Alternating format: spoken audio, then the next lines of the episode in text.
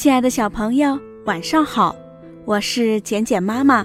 从今天开始，简简妈妈要给你讲的是一部著名的长篇童话《时间之谜》。童话的主人公毛毛是一个孤女，独自住在一个古老城市的露天剧场废墟旁的小屋里。她善良，待人诚恳，善于倾听别人说话。大人孩子都离不开他，大人向他倾吐烦恼，解除忧愁；孩子与他游戏，得到快乐。忽然，城里来了一些灰先生，他们劝诱人们节省社交与娱乐时间，加快工作速度，而暗中把从人们寿命中挤出的时间据为己有。人们的生活变得单调枯燥。人与人之间变得冷漠无情。毛毛无意中发现灰先生的秘密，他和小朋友们用游行的方式向人们揭露事实真相。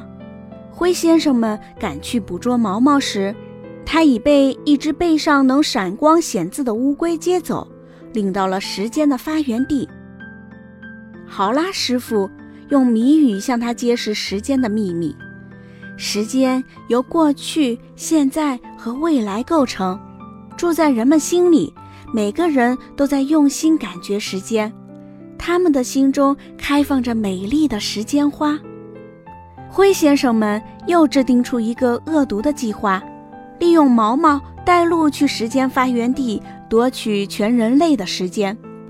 毛毛与乌龟无意中暴露了时间发源地的位置，灰先生们。包围那里，他们吐出的毒物危及人类的总时间。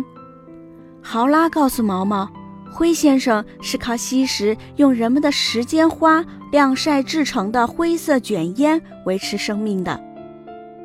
他们摘取的时间花都冷冻在储备库中。豪拉让时间停顿，灰先生们无法从人们那里进行偷窃，只得奔向储备库。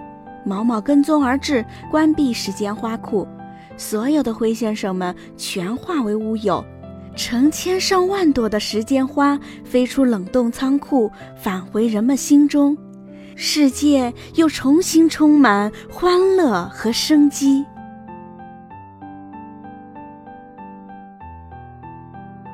小朋友听了简简妈妈对这部长篇童话的介绍，你是不是非常想听呢？简简妈妈和时间之谜与你相约明天晚上，小朋友，再见。